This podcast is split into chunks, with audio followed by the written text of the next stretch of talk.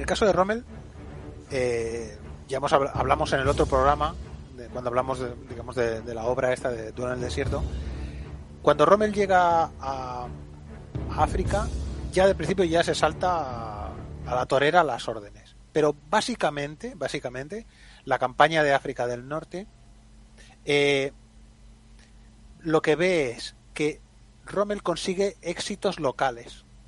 Son éxitos muy espectaculares, que la propaganda alemana va a usarlos, digamos, sobre todo especialmente cuando empiezan a ir mal las cosas en el este.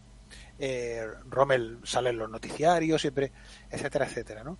Pero no, primero, no tiene medios para conseguir un éxito decisivo en el desierto.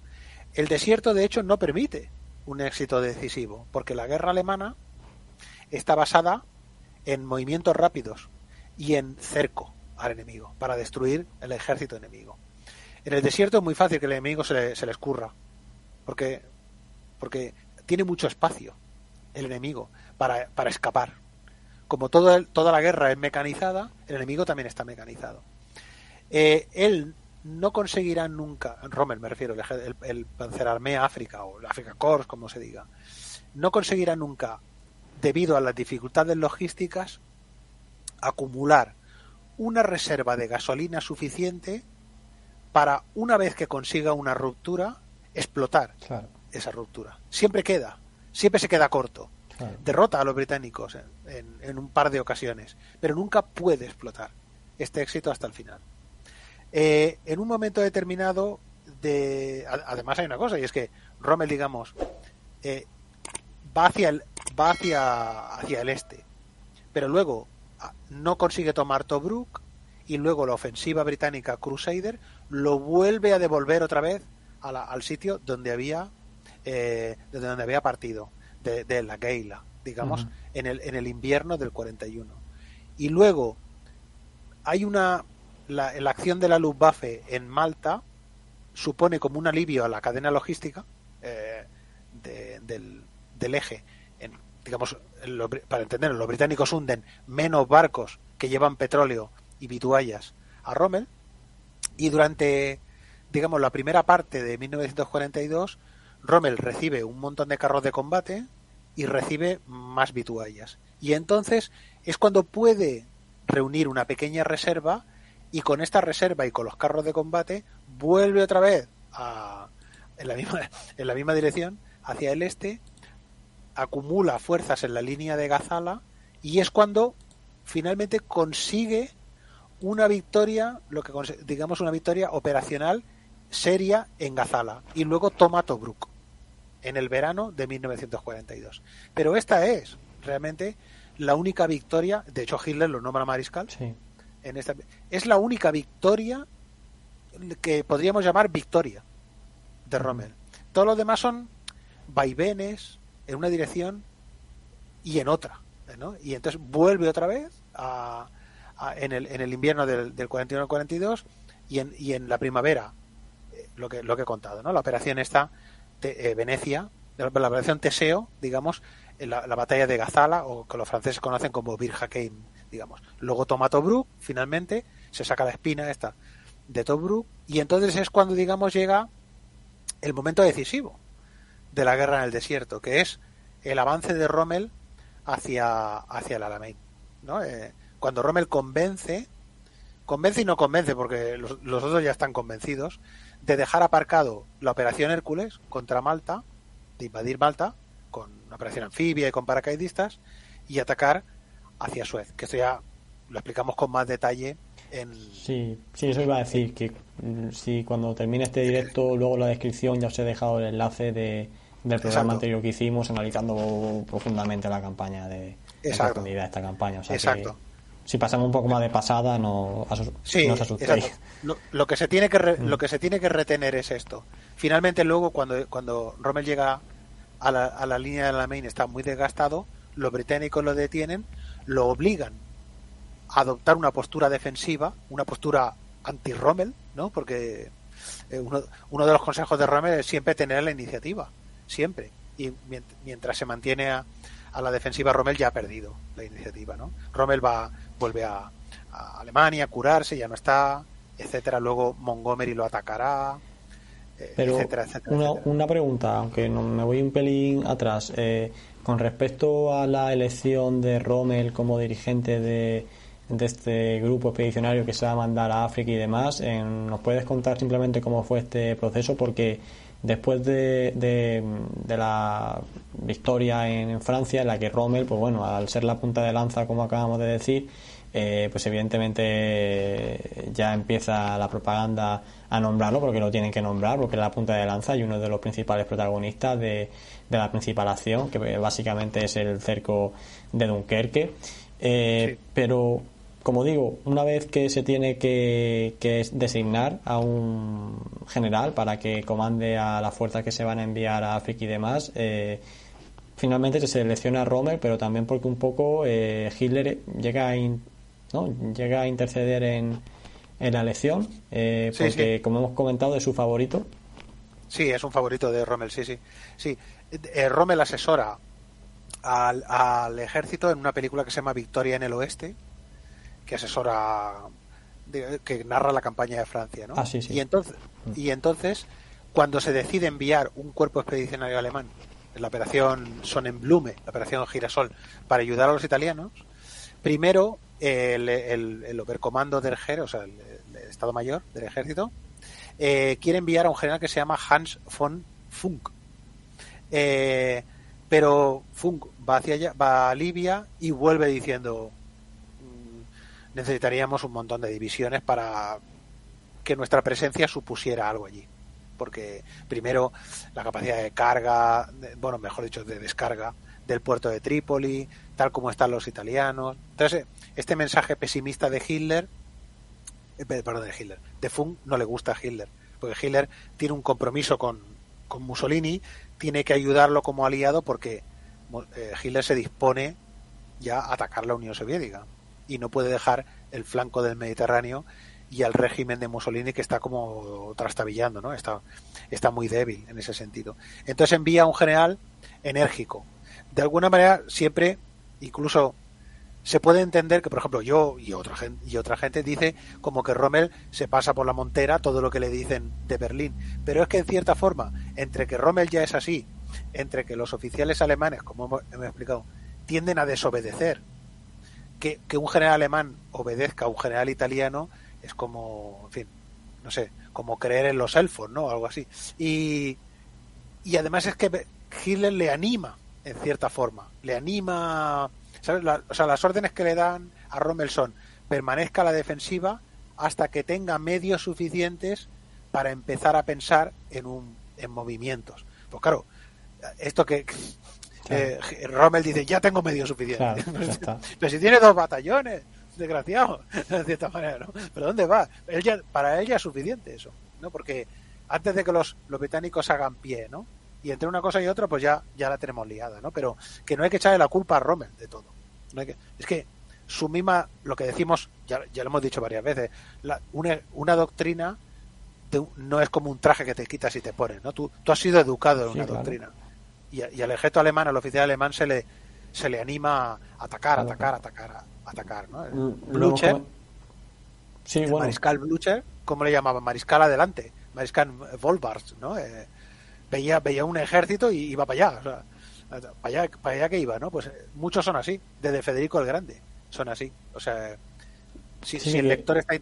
Dime, dime. No, no, que lo hemos comentado antes, que durante la campaña de Francia ya, incluso en Polonia, muchos eh, generales de división no es que no es que desobedezcan, sino simplemente que consideran que eh, han tenido una posibilidad en el campo de batalla y la tienen que aprovechar y la aprovechan y te sale bien y ya está. Eh, pero no porque fueran así, es que estaban educados para ellos, ¿no? Y de hecho también hay una frase que, que, dice que ningún plan de batalla sobrevive al primer contacto con el enemigo.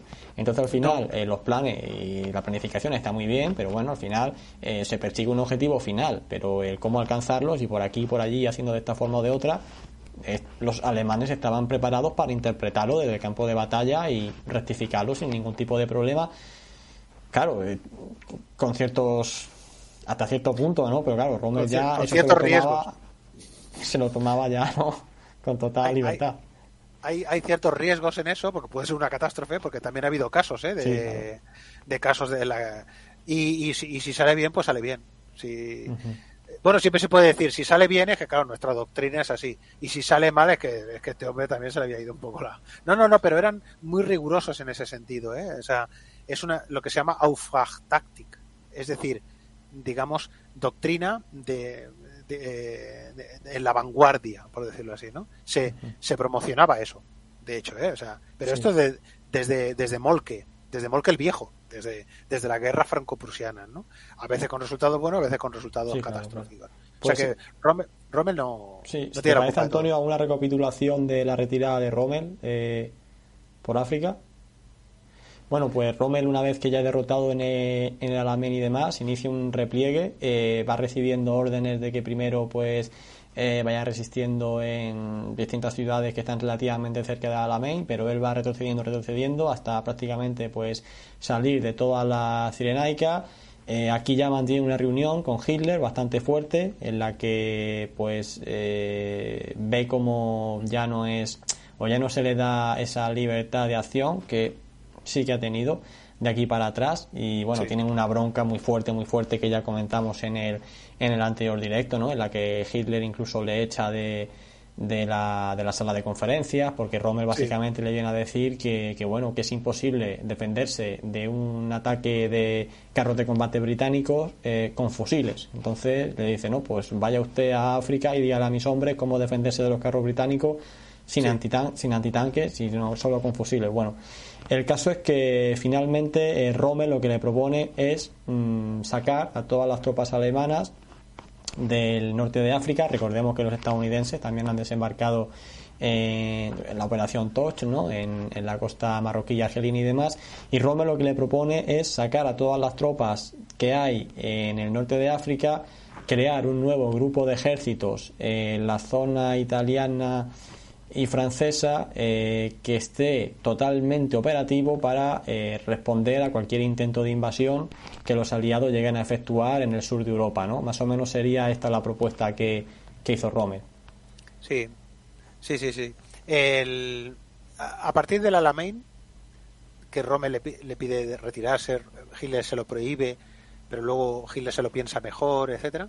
A partir de ese momento tanto Hitler, lo que decíamos antes, Hitler pierde la confianza en, en Rommel y, y, Rommel empieza a perder la confianza en Hitler. Y de hecho, después del Alamein, eh, eh, Rommel empieza a concebir un plan para detener a Hitler y acabar la guerra. Porque no tiene, al principio no tiene nada que ver con el plan de los conspiradores que luego intentarán ponerle la bomba a Hitler en, en Rastenburg. ¿eh? Él, es, él es por su cuenta.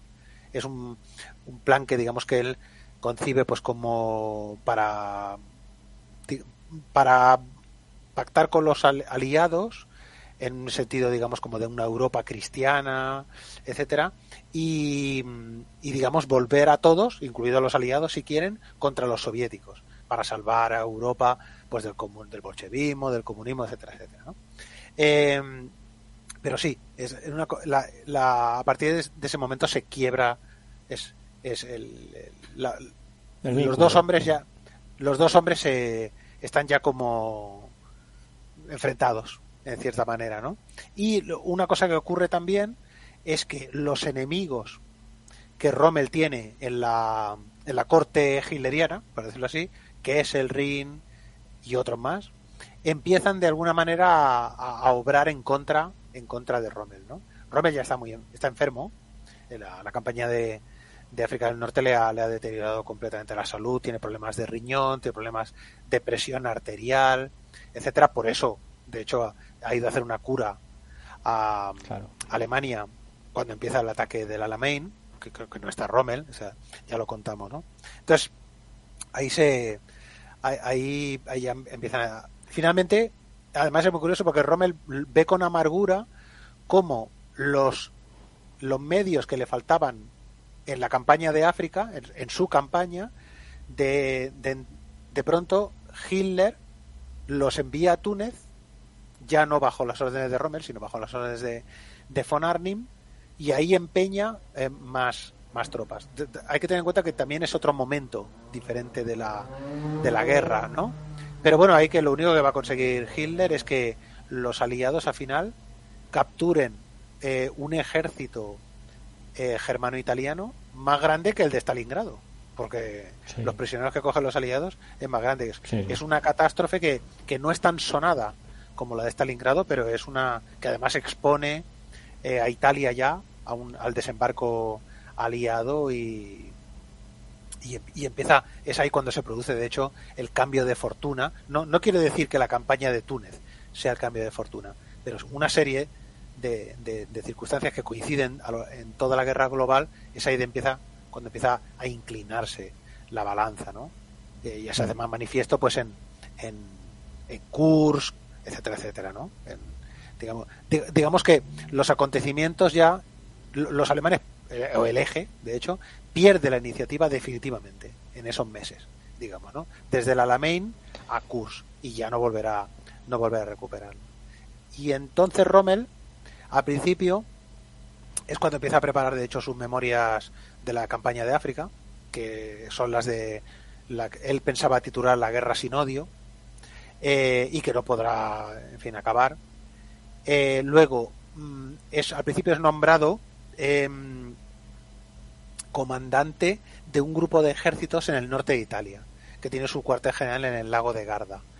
Pero luego por... Ah, bueno, y es cuando los, los italianos firman el armisticio, detienen a Mussolini, firman el armisticio, Badoglio y el rey, el rey Víctor Manuel III, eh, Rommel Mm, participa en la operación AXE, la operación para la ocupación de Italia, que es aquí en la que se ha estudiado, digamos, la participación o las órdenes de Rommel en, digamos, en, represalias contra los soldados italianos que se rinden y en órdenes animando a los soldados alemanes a, pues, no reconocer a los, a los soldados italianos que se rinden como soldados, sino como bandidos, lo cual significa de hecho, pues que se les puede ejecutar como partisanos, de cierta forma, ¿no?